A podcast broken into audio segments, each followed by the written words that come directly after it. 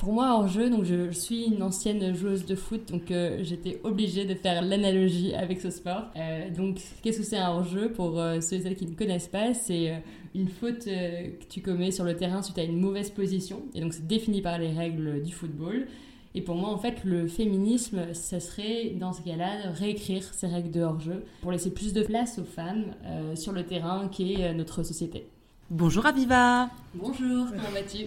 Ça va, merci. Merci de m'accueillir chez toi euh, dans le 10e arrondissement. On va parler aujourd'hui de féminisme, donc c'est super de commencer l'année 2020 sur un sujet pareil. Et sans plus attendre, je vais te laisser la parole pour que tu te présentes à nous, que tu nous dises un peu ce que tu fais dans la vie, ton âge et là où tu vis. Mon nom c'est Aviva Markovic. Euh, j'ai 32 euh, ans et euh, j'ai vraiment deux métiers. le premier, c'est que je vais accompagner les grandes organisations sur la question de l'égalité. Donc, je donne des formations sur le sujet des stéréotypes et les biais cognitifs pour réussir à les dépasser et aller vers plus euh, d'égalité dans les grands groupes. Et mon second métier, qui prend quand même euh, la plupart de mon temps, j'ai rejoint en septembre une ONG qui euh, accompagne les femmes vers plus d'autonomisation via l'entrepreneuriat. Et donc, la semaine prochaine, je pars au Niger pour aller rencontrer ces femmes qui bénéficient de notre programme grâce au soutien de pas mal de partenaires. Donc, voilà. Est-ce que tu peux nous dire comment s'est construite ta pensée féministe et qu'est-ce que c'est? Être féministe Alors déjà, moi, je viens pas du tout euh, d'un milieu militant, ni même particulièrement féministe. Euh, donc finalement, c'est euh, une construction assez récente chez moi. c'est venu assez tardivement et il y a eu bien sûr quelques éléments déclencheurs dont on pourra discuter. mais je comprends aussi que le processus s'est finalement formé inconsciemment tout au long de ma vie par une succession de, petites frustrations, de, ou même de grandes frustrations, d'incompréhension, et, c'est plutôt la, somme d'injustices que j'ai pu observer. Mais malgré tout, il y a quand même eu euh, des moments clés pour moi qui m'ont permis d'ouvrir les yeux. Et euh, donc ma vision du féminisme euh, pendant de longues années, c'était ces femmes qui font des actions coup de poing, il fallait montrer ses seins. Euh, je voyais aussi les féminismes comme euh, des femmes poilues, euh, un peu la des en tout cas c'est ce qu'on nous montrait, c'est l'image qu'on en avait. Et puis c'est des femmes qui sont forcément en guerre contre les hommes, et donc finalement pour moi c'était un peu une cause ringarde. Et alors qu'en fait évidemment depuis, euh, je comprends que c'est une valeur tout à fait euh, humanisme, assez simple et surtout essentielle. Et donc euh, le féminisme est effectivement arrivé par, par petites touches dans ma vie. On, on, en a un peu discuté très très brièvement toutes les deux. Tu m'avais dit que tout commence un petit peu en, en, réalité quand tu commences à travailler. Est-ce que tu peux nous raconter tes débuts de femme active? Oui, tout à fait. je pense que même euh, avant le démarrage professionnel, je me souviens que quand j'étais plus jeune, euh, donc je suis née d'une famille de quatre enfants, euh, ma maman est femme au foyer et donc j'ai eu beaucoup de chance parce que j'ai passé beaucoup de temps avec elle durant mon enfance. Par contre, j'ai aussi observé des situations qui ont pour moi créé pas mal de frustration et notamment la dépendance totale financière. donc dès que on voulait se faire un petit plaisir, acheter quelque chose, tout par euh, l'approbation de mon père, qui en plus avait cette figure forte paternelle. Euh, lui-même a été éduqué par euh, ma grand-mère pied noir, et donc avec ben, pas mal de, codes assez ancrés de l'homme représente voilà l'élément essentiel de la famille. et donc voilà, j'ai grandi avec la conviction que je devais absolument poursuivre mes études pour pouvoir subvenir moi-même à mes besoins. Et ça, ça a été assez rapidement, je dirais, euh, identifié dans ma construction, en tout cas en tant que jeune adulte. Euh, et ensuite, dans ma carrière, donc j'ai passé plus de six années, même un peu plus, dans le. Euh, j'ai évolué dans cet écosystème entrepreneurial en rejoignant un incubateur pour start-up. donc, c'est quoi un incubateur? C'est un programme qui accompagne des entreprises, des jeunes entreprises à se développer et donc passer de l'idée vraiment à, un projet et ensuite à une boîte qui va euh, se développer. Et euh, sans euh, grande surprise, le milieu entrepreneurial, surtout dans le secteur de la technologie, est encore très masculin. et donc les incubés qu'on accompagnait pendant plusieurs mois, j'avais facilement entre 80 et 90% d'hommes en fonction des promotions. donc très peu de femmes. Et quand j'ai démarré, euh, je voyais pas l'intérêt de faire de la discrimination positive. Donc pour moi, c'était on prend les meilleurs dossiers, on a effectivement beaucoup plus d'hommes qui postulent. Donc finalement, 80% des dossiers qu'on allait conserver étaient avec des cofondateurs hommes. Euh, mais je me posais pas la question de est-ce que c'est bien ou est-ce que c'est pas bien. Euh, et puis euh, j'ai beaucoup gravité dans des milieux masculins quand j'étais plus jeune, beaucoup de copains garçons. Donc en fait, c'est même des milieux dans lesquels je me sentais plutôt, plutôt à l'aise. Tu peux nous dire ce que tu as fait comme étude pour rejoindre du coup ce, cette entreprise-là et comment tu expliques que ce sont des hommes qui postulent plus que des femmes euh, quand, quand, tu y étais Et pourquoi toi, tu as atterri du coup dans ce, dans ce milieu-là? Ouais. Euh, alors j'ai fait une école de commerce. Euh, j'ai un parcours assez classique. J'ai fait un UT Tech de Co, puis une école de commerce. J'ai rejoint un fondateur au moment de mon diplôme pour essayer de monter une boîte. au bout de quelques mois, on s'est planté, ça s'est mal passé. En fait, j'ai, on a commis tellement d'erreurs que j'ai compris que il fallait absolument que je rejoigne une structure pour aider les entrepreneurs à pas faire les mêmes conneries. En tout cas, euh, où on, dit fail fast, donc c'est de euh, voilà, vivre ses échecs plus rapidement pour euh, rebondir et apprendre de ça. Et c'est comme ça que j'ai découvert le milieu des incubateurs. Et donc, quand, pourquoi il y a plus d'hommes? Ben, en fait, tu te rends compte qu'il y a, dans la construction d'une équipe, tu vas avoir un profil technique et un profil plus business. en tout cas, c'est une construction assez classique. Les profils techniques, aujourd'hui, les diplômés euh, d'école d'ingénieur, c'est quand même encore beaucoup d'hommes. Si je comprends bien, tu t'occupais du coup du recrutement dans cette euh, boîte? Notamment, oui. J'organisais des jurys de sélection. Euh, et donc, dans ces jurys de sélection, on avait des investisseurs, des mentors du programme, des partenaires. Et donc, euh, on a ces entrepreneurs qui viennent pitcher. Pitcher, ça veut dire qu'ils viennent essayer de, vendre leur boîte et, euh, et de dire, d'expliquer pourquoi on doit absolument les sélectionner. Euh, et en fait, à ce moment-là, moi, j'ai commencé déjà à, identifier certaines inégalités de traitement et des questions qu'on se permettait de poser aux femmes entrepreneurs et absolument pas aux hommes. Et ça passe aussi par des petites remarques, par des adjectifs, des qualificatifs qu'on va donner aux femmes entrepreneurs qu'on ne donnerait pas du tout aux hommes. Vais donner quelques exemples. Euh, il s'est arrivé à plusieurs reprises d'avoir euh, des femmes euh, enceintes qui lui postulent ou qui ont des jeunes enfants. Et systématiquement, la question était posée par des investisseurs, ou en tout cas les membres du jury, mais comment ça va se passer quand elle aura des enfants? Ça va être compliqué, elle aura moins de temps pour la boîte. et ça, évidemment, on ne posera jamais la question à un jeune papa ou un papa dont la femme est enceinte. C'est des premières choses. Ensuite, ça peut être des, éléments plus insidieux. Donc, par exemple les qualificatifs pour les femmes en disant ah oui euh, effectivement euh, moi je la trouve euh, très chouette pleine d'énergie puis en plus elle est jolie ce sera pas difficile pour elle d'aller lever des fonds ensuite bah, vu ses jambes on allait quand même dans des choses des fois assez spectaculaires et puis ça fait rire tout le monde ça fait rire tout le monde et puis on passe à autre chose euh, sauf qu'encore une fois, euh, c'est pas du tout les qualificatifs qu'on utilise pour les hommes entrepreneurs, où là, c'est, euh, je le trouve euh, hyper charismatique, très intelligent, très fort dans ce qu'il fait. et bah, j'ai commencé à réaliser du coup ces différences de traitement au moment de, ces grands euh, temps qui était le, recrutement. Est-ce que toi, dans cette boîte-là, tu as souffert aussi directement en tant que femme des remarques euh, ou commentaires sexistes que tu as constatés?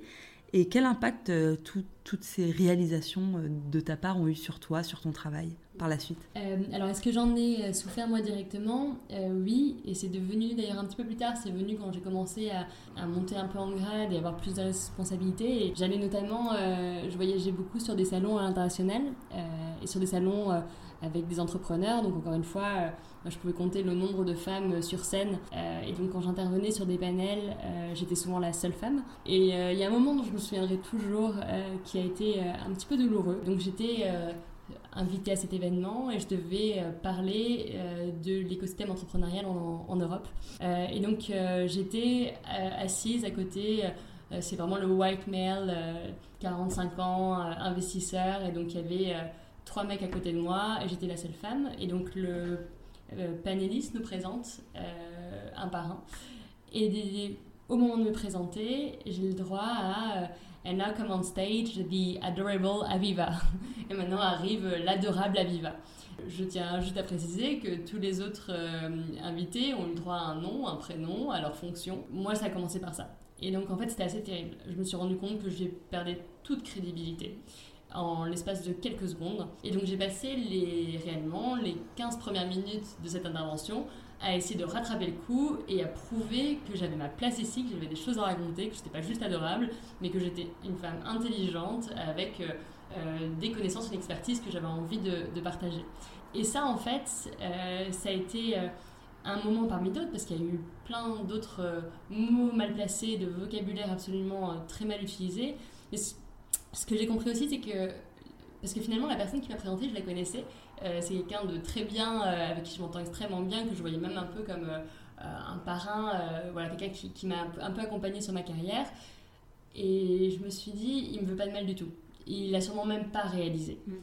Et donc tous ces processus inconscients qu'il faut aller déconstruire, c'est ce qui m'a donné envie de m'intéresser au sujet des stéréotypes de genre. parce que, encore une fois, le féminisme, c'est un combat que les hommes et les femmes doivent porter de manière égalitaire, on doit le porter à deux et on a besoin de comprendre ce qui est de l'ordre de l'inconscient. Tant qu'on n'identifiera pas ces billets, on sera incapable de les surmonter. Tu peux nous parler un petit peu justement de ces stéréotypes de genre et comment tu as refait le film après de ta vie jusqu'alors? Quand on construit un stéréotype, c'est vraiment lié à ton éducation, c'est lié au, euh, reflet euh, de la société, c'est lié... Euh, également à, toutes les images que tu vois autour de toi, à tout ce qui va te nourrir, à la publicité, à, tout ce que ton œil va observer, à, ce que tu lis, à l'histoire. Donc, c'est évidemment très très fortement lié à ton éducation. Et les femmes subissent énormément de stéréotypes au quotidien dans l'entreprise. Euh, une femme qui est enceinte, quand elle revient de congé maternité, elle va être perçue comme étant moins efficace. Euh, moins euh, dédié à son entreprise. Un homme qui rentre de congé paternité, la question ne se pose même pas. De toute façon, on n'a même pas vu qu'il est parti, vu qu'aujourd'hui, les congés paternité, il n'y en a quasiment pas. Au-delà de ça, on se rend compte aussi que une femme, on va lui mettre à côté des adjectifs autour de c'est quelqu'un qui est serviable, qui est compatissante, empathique, la gentillesse, mais aussi parfois l'hystérie. Euh, donc ça va vraiment dans les deux sens. Mais on associe très rarement des euh, adjectifs comme euh, le charisme, comme la puissance. D'ailleurs, ça me fait penser à ce podcast Femme puissante que je trouve extrêmement bien choisi comme, comme nom. Et donc, on a besoin en fait de, de rééduquer les personnes, on a besoin de, de montrer aux femmes qu'elles peuvent être aussi ces personnages puissants. et tant qu'on n'associera pas plus régulièrement donc on n'aura pas plus, plus de rôle modèles et on a besoin aujourd'hui cruellement, on a besoin de ces exemples, on a besoin de lire euh, dans nos livres d'histoire euh, toutes ces femmes qui étaient dans l'ombre de des grands hommes, euh, et ben elles doivent être au devant de la scène. Et les jeunes filles, quand elles se construisent, elles ont absolument besoin de voir que oui, elles peuvent être présidentes, elles peuvent être... des grandes scientifiques, elles peuvent être pilotes d'avion, elles peuvent être ingénieures, elles peuvent changer la face du monde.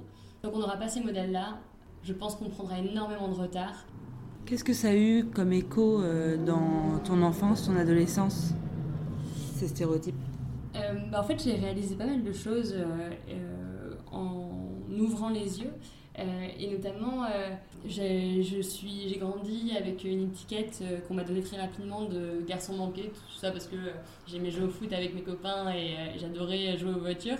mais finalement, je me suis construite avec cette étiquette en me disant, bah, en tant que garçon manqué, euh, du coup, on va dire que ça m'a renforcé dans l'idée de euh, traîner un peu plus avec les garçons, euh, que les filles, bah, c'était un peu débile.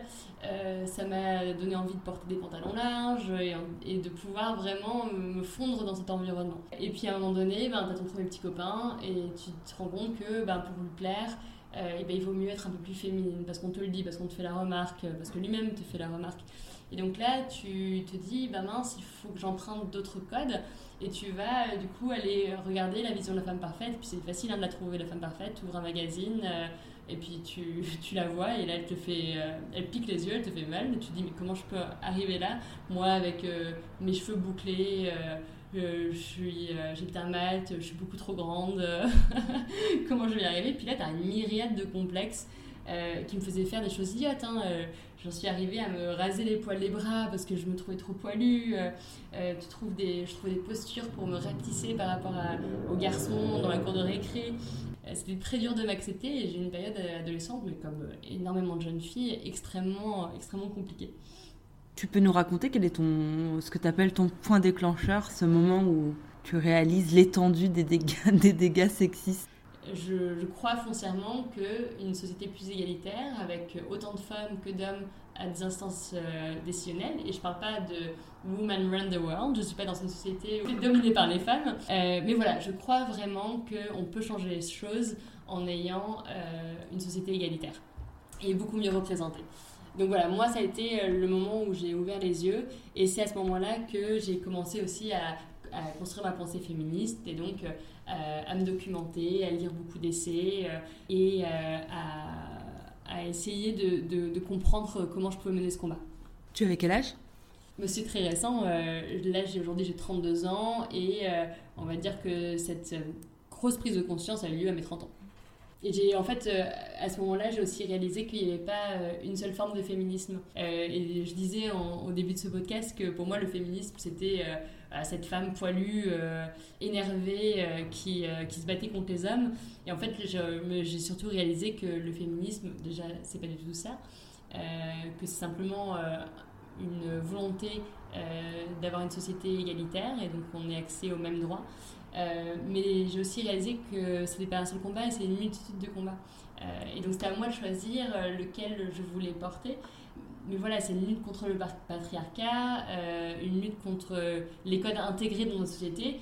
Et des femmes pouvaient prendre, et des femmes et des hommes d'ailleurs, car ça doit encore une fois absolument être porté par les deux, ce qu'ils veulent faire, c'est remettre en question les normes pour construire un monde plus équitable. Et ça va passer par briser le tabou du plaisir féminin, ça va passer par euh, euh, bah, des accents un plus coup de poing comme les femmes. Euh, ça peut être aussi, aux États-Unis c'était un, sujet assez fort, mais des afrodescendantes, et qui sont souvent les, oubliés du féminisme un peu mainstream. Il y a aussi des mouvements féministes qui vont militer pour avoir plus de femmes dans les instances de pouvoir. Et donc voilà, il y, a des points de désaccord entre ces différents mouvements. Euh, notamment euh, sur la question du port du voile, sur euh, la question de, de la prostitution. mais en tout cas, c'est pour moi un mouvement qui, dans leur ADN, ont exactement la même vocation. Est-ce qu'à ce moment-là, tu refais le film de ta première expérience professionnelle? Et euh, sur la question de l'égalité homme-femme et de la discrimination positive, est-ce que tu aurais fait différemment tes process de recrutement et est-ce que tu penses que, quitte à ce qu'il y a un homme un peu plus qualifié, euh, est-ce qu'il faut à tout prix une égalité homme-femme? Euh, alors ouais, complètement. Déjà, clairement, j'ai complètement remis en cause mes process décisionnels et ça passait forcément par ces temps de recrutement. Je vais donner un exemple simple que j'avais entendu dans un, dans, un, autre podcast qui parlait de Stan Hidalgo. Il y a une loi qui allait être passée, en tout cas qui est en discussion, pour avoir autant de femmes que d'hommes représentés sur les instances politiques. Euh, et donc, à ce moment-là, euh, quand la loi devait être passée, qui était euh, fortement soutenue d'ailleurs par Jospin et par Chirac, il y a énormément de femmes qui se sont rebellées contre cette loi en disant non, on ne veut absolument pas de discrimination positive. Si vous faites ça, ça va complètement décrédibiliser notre place et on va nous dire vous êtes là grâce à la loi, mais absolument pas grâce à vos compétences. Et donc Anne Hidalgo s'est battue avec le soutien de, de, ces autres hommes politiques pour faire absolument passer cette loi. Et ce qu'elle dit, et je trouve qu'en fait c'est un bon résumé de, de euh, ce à quoi sert la discrimination positive, c'est gagner du temps.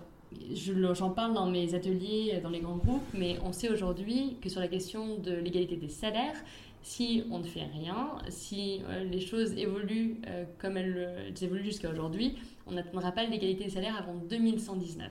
Et alors, je ne sais pas pour vous et les personnes qui m'entendent, mais en fait, moi, j'ai envie d'aller beaucoup plus vite que ça. Euh, la discrimination positive, elle sert à ça. Le cadre légal sert à ça. Il sert à imposer à un moment donné euh, un certain quota, mais euh, ça force les choses et ça permet d'aller beaucoup plus vite dans ce combat-là. Parce que les stéréotypes sont tellement ancrés dans nos normes que euh, c'est une des raisons pour lesquelles les choses avancent extrêmement lentement euh, et qu'on a besoin à un moment donné d'accélérer le mouvement grâce, grâce à cette discrimination positive. Donc il y y a, un ouvrage pour moi qui a été assez révélateur et qui m'a permis de, de, comprendre énormément de choses, qui est le livre de Benoît Groul, donc pour euh, les personnes qui lisent un peu les, euh, euh, bibliothèques féministes, elle est assez connue et son, un de ses livres, c'est Ainsi soit-elle. Et ce qui m'a beaucoup aidé en la lisant, c'est de réaliser à quel point, bah, en fait, tu, tu reprends le cours de l'histoire et tu réalises toute la misogynie au sein de l'histoire. Et en fait, l'histoire que toi, tu, tu étudies quand tu es plus jeune et ce que tu retrouves dans, dans tes cours, euh, mais voilà, elle va revenir sur des moments euh, euh, et parler par exemple de Napoléon qui inscrivait dans ce, d'ailleurs c'est le monument de la misogynie qui est le code civil, que, et je cite, les personnes privées de droits juridiques sont les mineurs, les femmes mariées, les criminels et les débiles mentaux. et en fait, elle va citer tout un tas de, de, références historiques, mais aussi bah voilà, les grands penseurs comme Freud, qui est, je pense, le, des pires misogynes de l'histoire, euh, qui va dire que le destin de la femme, euh, c'est euh, dans sa jeunesse celui d'une délicieuse et une adorable chose, et dans l'âge mûr, c'est celui d'une épouse aimée. Et encore, c'est assez soft par rapport à ce qu'il a pu dire contre la femme. Donc pour moi, voilà, ça a été ce, ce récit de Bonagrout m'a permis de remettre en perspective beaucoup de choses et aussi réaliser que euh, ben, mes codes et euh, tout ce que j'avais pu, euh, les références avec lesquelles j'ai évolué et grandi, ont été des, beaucoup de références finalement antiféministes et misogynes. À quel point tout ça a eu un impact dans ta vie? Ben, Ça a eu pas mal d'impact parce que du coup ça a fait que j'ai voulu me lancer à mon compte, créer ma boîte, défendre les droits des femmes.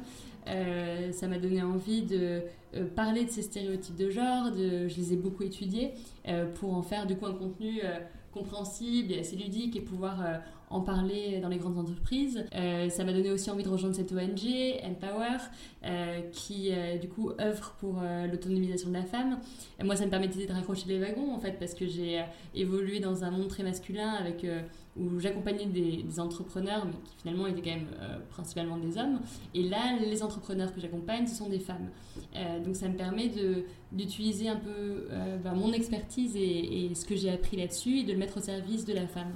Et pas que la femme dans les milieux euh, éduquer, aussi dans un environnement, euh, dans les milieux occidentaux, mais euh, de pouvoir aller aussi sur des marchés émergents, dans des environnements où elles ont souvent beaucoup moins de droits et beaucoup moins de facilité d'accès à l'éducation. Donc voilà, ça a été un moment assez révélateur pour moi. Et puis je crois qu'il y a une autre notion qui est la, partie la question du réseau féminin. Quand j'ai ouvert les yeux, je pense que j'étais pas mal en colère. j'étais en colère J'étais euh, très euh, frustrée par euh, la situation féminine et bah, je parlais de ce récit de Benoît Groud, mais il y a aussi beaucoup d'autres livres qui m'ont accompagnée dans cette réflexion. Mais en tout cas, quand tu ouvres les yeux, c'est un peu comme si tu sortais de la matrice. Pour les fans de, de, Matrice, et tu prends ta petite pilule rouge et tu t'extrais réellement de cette situation. Et là, la matrice étant le patriarcat. Et quand tu fais ce, ce cheminement et tu te rends compte, waouh, en fait, ça va pas du tout cette situation. Il y a beaucoup trop de, de. Il y a énormément de combats à mener en tout cas. Tu as cette colère et moi, de rejoindre des mouvements féministes, ça m'a permis aussi de transformer cette colère en, en énergie positive. Et euh, ça m'a vraiment permis de, voilà, de, de, transformer ça en actions concrètes qui, euh, euh, qui sont finalement bah, une, super chose, une très belle chance que j'ai eue et, et, qui me permettent aujourd'hui de, de, faire ce que je fais et en tout cas de continuer à, à, me battre pour plus d'égalité. À quel point les femmes osent moins entreprendre? Et quels sont les, obstacles? Toi qui as été confrontée à des hommes entrepreneurs au début de ta vie pro et maintenant qui accompagnent des femmes? En fait, tu le vois sur pas mal d'aspects. Euh, tu vas le voir, bah, déjà comme je te disais, elles sont beaucoup moins à, postuler pour ce type de programme, donc ça veut dire qu'il y en a quand même beaucoup moins qui se lancent. Euh, il y a aussi, euh, je beaucoup observé chez les femmes entrepreneurs sur la partie de la levée de fonds, donc quand elles vont aller chercher du financement pour développer leur projet, elles vont demander beaucoup moins de financement. En moyenne, elles cherchent 30 à 40% de moins de fonds pour un projet similaire. Euh, et ça, c'est lié à plusieurs choses. C'est lié à, euh, bah, je pense, la, la confiance, euh, avoir confiance en soi.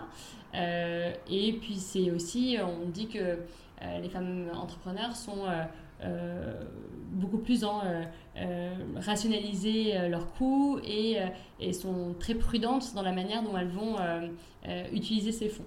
mais donc, le résultat de ça, c'est que aujourd'hui, rien qu'aux États-Unis, seulement 2% des fonds disponibles euh, sont pour les femmes, 98% des fonds levés euh, vont aux hommes. Euh, et ce qui fait assez peur, c'est que tu te rends compte que les montants qui vont être débloqués par les investisseurs vont différer en fonction de la construction d'équipe. Donc une équipe avec que des fondateurs hommes vont avoir, on va dire, 100, 100 euros une équipe homme-femme va avoir 80 euros et une équipe uniquement de femmes va avoir 50 euros. Et ça, ça fait peur. En fait, quand tu vois ces chiffres, tu te dis, euh, il y a une telle différence de traitement, euh, il faut absolument euh, travailler aussi main dans la main avec ces investisseurs pour bah, comprendre d'où ça vient et leur permettre, au moment d'évaluer des, dossiers de femmes, se dire, OK, dans mon processus de décision, euh, qu'est-ce qui exactement est rationnel et qu'est-ce qui est de l'ordre peut-être un peu plus de l'affectif, euh, de l'irrationnel euh, et comment les identifier. Est-ce qu'il y a des secteurs encore intouchables pour les femmes?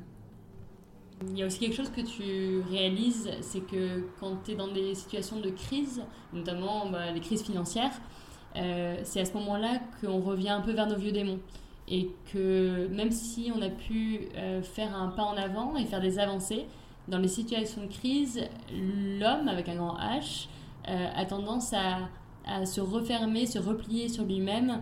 Euh, c'est des, des, des, récits que j'ai eu énormément de DRH qui m'expliquaient comment cinq années de, de, travail acharné pour aller vers plus de femmes en, dans, les, dans des instances décisionnel, comment tout a été euh, balayé par euh, euh, une coupe financière et donc des restructurations. Quand tu es entrepreneur et que tu es une femme, du coup, il vaut mieux prendre un cofondateur masculin pour avoir plus de chances d'obtenir une levée de fonds, de la visibilité médiatique et compagnie ah bah, C'est un peu terrible, mais si tu regardes les chiffres, oui, oui, tout à fait. Euh, avec un fondateur euh, masculin, tu as effectivement, aujourd'hui, les chiffres te montrent que tu as plus de chances d'obtenir un financement. Mais en même temps, j'ai pas envie de te répondre ça, j'ai envie de te dire, euh, l'important quand tu cherches un cofondateur ou une cofondatrice, c'est d'être avec quelqu'un, c'est comme un mariage, donc il faut que le, le, fit soit là, qu'il il y a une vraie complémentarité, qu'il y ait une complémentarité des profils, de ton expertise et surtout une vision commune. En fait, moi, j'aimerais bien qu'on s'arrête là, euh, que ce soit uniquement basé sur, euh, sur ces euh, différents critères. Mais la réalité aujourd'hui, c'est que effectivement, tu as plus de chances d'en sortir avec un cofondateur masculin. Je switch sur autre chose et je rebondis sur une, une, mention que tu as fait tout à l'heure, le mouvement MeToo, qui déchaîne tant de passion. Est-ce que tu peux nous en dire juste quelques mots ou est-ce que selon toi, c'est c'est aussi une prise de conscience euh, globale dans la société, ce mouvement. Euh? Il y a un peu un côté avec MeToo, euh, t'es pour ou contre, ou les sympathisants de cette espèce de mouvement et ceux, au contraire, qui sont agacés, voire excédés par, par tout ce déferlement de, féministes et de, pensées qui, comme ça qui sont venus un peu, d'après eux, polluer le débat, les débats de fond, etc. Est-ce qu'il y a vraiment pour ou contre MeToo et quel est selon toi l'impact euh, sur la pensée euh, féministe d'aujourd'hui? Eh ben, effectivement, tu mets une base sur quelque chose qui est important parce que ça a été, je pense, une réalité. Le mouvement MeToo a apporté énormément de choses, évidemment. Il a permis à beaucoup de langues de se délier. suite au mouvement MeToo, il y a eu une augmentation des plaintes pour agression sexuelle de plus de 50%, c'est énorme. Euh, même si malheureusement euh, le système judiciaire fait que euh, bah, c'est quand même très mal foutu et beaucoup de femmes sont un peu abandonnées dans ce combat. beaucoup de plaintes se retrouvent bah, à ne pas être suivies, à ne pas être traitées. donc ça c'est un autre sujet, mais, mais ça met en tout cas la lumière. Et tu vois la manifestation qui a eu lieu récemment à Paris avec des milliers de femmes et d'hommes dans la rue montre que il y a une vraie prise de conscience euh, et le besoin d'avoir de, vrais progrès euh, qui soient euh, au niveau politique aussi et que ce soit qui permettent de mieux protéger les femmes dans notre société.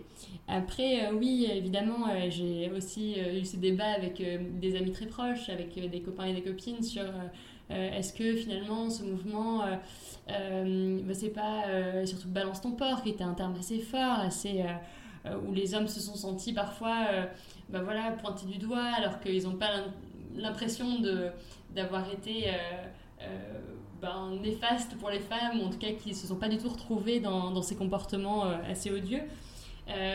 mais à un moment donné, je pense qu'il faut passer par là.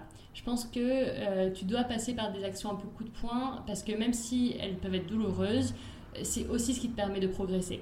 Et même si le mouvement MeToo, bah, il y a eu, euh, euh, bah, voilà, il y a eu, je pense, euh, des, beaucoup d'hommes qui se sont sentis visés, des femmes qui se sont pas senties représentées. bah, ça a aussi permis à une énorme vague de, de s'installer, de faire bouger conscience, d'avoir des prises de conscience. Et ça, pour moi, c'est essentiel. Et j'ai envie d'oublier les aspects négatifs pour vraiment me concentrer sur tout ce que ça a apporté de, de positif les femmes s'accordent quand même assez bien. Alors peut-être que c'est un peu différent quand on sort de, certains milieux euh, ou de certaines entreprises, mais les femmes sont plutôt euh, ensemble dans, cette, euh, cette avancée-là et dénoncent les remarques sexistes. Les, hommes, eux, j'ai l'impression qu'ils sont toujours hyper passifs et même si eux-mêmes euh, n'auraient pas les remarques euh, sexistes euh, qu'on dénonce, ils sont pas du tout dans, le, dans, la, dans la dénonciation eux-mêmes ou dans, dans, ils sont voilà ils sont très passifs de, ces mouvements-là. Qu'est-ce que tu en penses toi?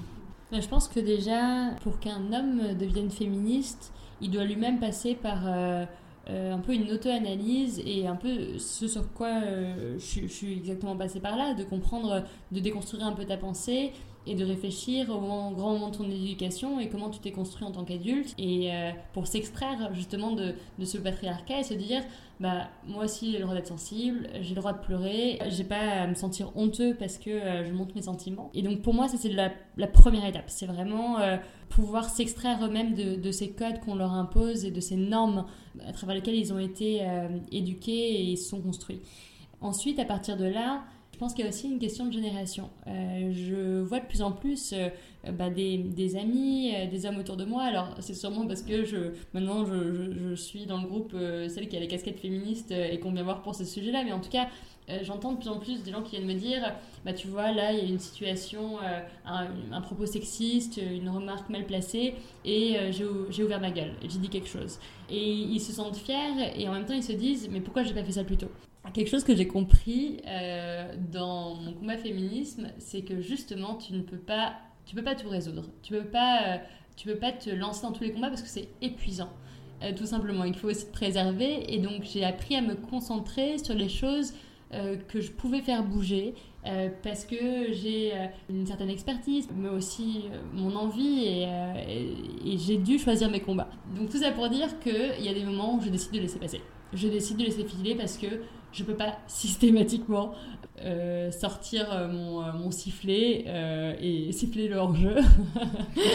Mais par contre, voilà, c'est un peu ce que je, conseillerais aux, aux, personnes qui écoutent, c'est de choisir les combats. il y en a plein, comme je disais un petit peu plus tôt, et que c'est normal et qu'il ne faut pas se sentir mal de pas systématiquement euh, réagir. Tu dis qu'il faut choisir ses combats, mais est-ce que pour autant tu as des conseils pour les femmes euh, qui travaillent dans une entreprise, qui sont victimes d'un chef ou d'un collègue ou même d'une personne qu'elles dirigent qui auraient des remarques sexistes? Oui, c'est une, une, question que, je reçois assez régulièrement quand je rencontre ces femmes collaboratrices qui, par ailleurs, je pense que 100% d'entre elles ont toujours une anecdote à me raconter d'un moment où elles ont subi une c'est une situation qui n'était pas forcément agréable, un propos mal placé, euh, euh, un comportement euh, sexiste, voire du harcèlement. Quelque chose qui marche plutôt bien parce qu'on a toutes nos, on a toutes, voilà, nos, nos propres forces, on a chacun une attitude différente. moi, je vais traiter les choses avec humour, certaines vont traiter différemment. ce qui marche plutôt bien, c'est simple poser la question très simplement est-ce que tu te serais permis de faire cette remarque, d'avoir ce comportement si j'étais un homme? Et en fait, c'est simple, efficace. Ça permet à la personne de, se poser elle-même la question, euh, de se projeter aussi. Euh, et généralement, moi, je trouve que c'est un, outil qui, aide. Il y a la question euh, aussi à quel moment réagir. Je conseille évidemment de ouvrir un maximum la bouche parce que plus on parlera, plus on, on exprimera que ces situations ne sont pas normales, plus vite on fera changer les choses. Euh, ça permet aussi, je pense, d'ouvrir la porte pour d'autres femmes euh, et d'ouvrir la voie et simplement de montrer l'exemple que euh, c'est valorisant de pouvoir se battre contre ces discriminations et, du coup protéger d'autres collaboratrices. c'est quelque chose aussi, c'est le rôle de l'entreprise de valoriser ces mouvements féministes au sein de la boîte et de mettre en valeur ces personnes qui, à un moment donné, vont euh, s'offusquer et se battre contre ces comportements. Et voilà, et, pour finir, euh, quand je me pose la question de à quoi je dois réagir, je me dis aussi que quand pour toi c'est une situation qui est absolument intenable, que tu ne dormiras pas la nuit euh, si tu réagis pas. et je pense qu'on a tous vécu des moments où on, on s'en voulait, on se disait mais j'aurais dû dire ça, j'aurais dû réagir. Et du coup, aujourd'hui c'est aussi comme ça que je choisis mes combats, c'est quand je sens plus profond de moi que je ne peux pas accepter on, peut, pose tous, je pense, la jauge à des niveaux différents. Euh, on est plus ou moins sensible aussi à certains sujets, mais c'est de s'écouter, du coup comprendre quand est-ce que pour nous c'est vraiment intenable et qu'on doit absolument faire quelque chose. Est-ce que tu peux nous parler de ton rapport aux hommes et de ta vision des hommes et de ce que ça a pu changer auprès des hommes de ton entourage ou de ta vie personnelle, euh, cet engagement? Euh, Je pense que j'ai j'ai, c'est certainement, euh, a été un choix peut-être euh, inconscient à l'époque, mais j'ai la chance d'avoir aujourd'hui un compagnon qui me soutient complètement euh, sur mon combat féministe, mais qui a aussi vécu avec moi en fait cette transformation et ce moment où où j'ai ouvert les yeux, qui du coup l'a un peu forcé à ouvrir les yeux au même moment et se poser toutes ces questions. mais en tout cas, beaucoup de soutien et, je pense que ça, a forcément un, impact sur ma manière de concevoir le couple, euh, de concevoir aussi euh, ma vie professionnelle. Euh, je me rends compte que, évidemment, je porte une attention très très forte sur la charge mentale, sur le fait d'avoir une complète égalité sur les tâches, alors qu'aujourd'hui on est quand même encore dans une société où 80% des tâches ménagères sont gérées par les femmes. Est-ce qu'il reste des moments dans ta vie où tu es encore euh, soumise aux injonctions euh, faites aux femmes, notamment dans ta vie de couple? Euh, alors, dans ma vie de couple, je pense pas, j'espère pas. En tout cas, j'ai la chance d'être aujourd'hui en couple avec quelqu'un qui a suivi mon, un peu ce changement pour moi dans cette nouvelle phase de vie et mon combat féministe et qui me soutient énormément. Euh, je pense que c'est plutôt euh, lui qui se pose énormément de questions au quotidien et se, demande est-ce que euh, ses réactions sont normales, est-ce que je suis un partenaire qui, qui soutient suffisamment ma copine, est-ce que où est-ce que je peux m'améliorer Donc non, là-dessus, je pense que j'ai beaucoup de chance, je suis bien accompagnée. donc évidemment, je suis pas parfaite et il y a plein de choses que je peux mieux faire. Je pense que quand tu tu t'exprimes et que tu te revendiques féministe, il faut aussi se dire que toutes les actions, toutes les petites euh, choses au quotidien que vous allez mettre en place et qui va permettre de, de faire avancer la cause, c'est déjà un énorme pas. Et il faut absolument lutter contre ce terrible syndrome qui est le syndrome de l'imposteur, où on se dit mais, mais pourquoi moi euh, En quoi je vais faire changer les choses Quelle est... Euh, Qu'est-ce que je vais apporter au débat Est-ce que j'ai en plus vraiment l'expertise? Et c'est des questions que je me suis posées quand j'ai commencé à faire mes conférences. Mais en fait, quand tu vois le résultat, quand tu vois que ça a de l'impact à ton échelle, eh ben, évidemment qu'il faut continuer. Là, si tu pouvais, euh, à coup de baguette magique, euh, mettre des femmes euh, là où il, en manque, où est-ce que tu mettrais des femmes? Déjà, on aurait une présidente de la République, c'est évident. je pense que je, y en a quelques-uns que je changerais bien, notamment aux États-Unis, notamment au Brésil en Chine, donc euh, dans les instances politiques, euh, absolument, parce que je suis effrayée tous les matins en écoutant les infos. Euh, mais voilà, et oui, bien sûr, des, des, femmes dans les instances de décision.